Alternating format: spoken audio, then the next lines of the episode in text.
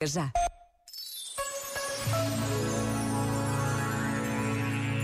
E chegou finalmente o grande dia. O Papa vem a caminho de Portugal e a cidade de Lisboa está pronta e feliz por o receber. Os jovens vieram de todos os continentes, falam-se todas as línguas. As famílias de acolhimento já receberam os seus peregrinos, as paróquias, as escolas e tantas outras instituições acolhem estes jovens que esperam pelo grande encontro que irá marcar o dia de amanhã, com o grande encontro do Papa Francisco com todos os jovens. Hoje é dia de dar graças a Deus.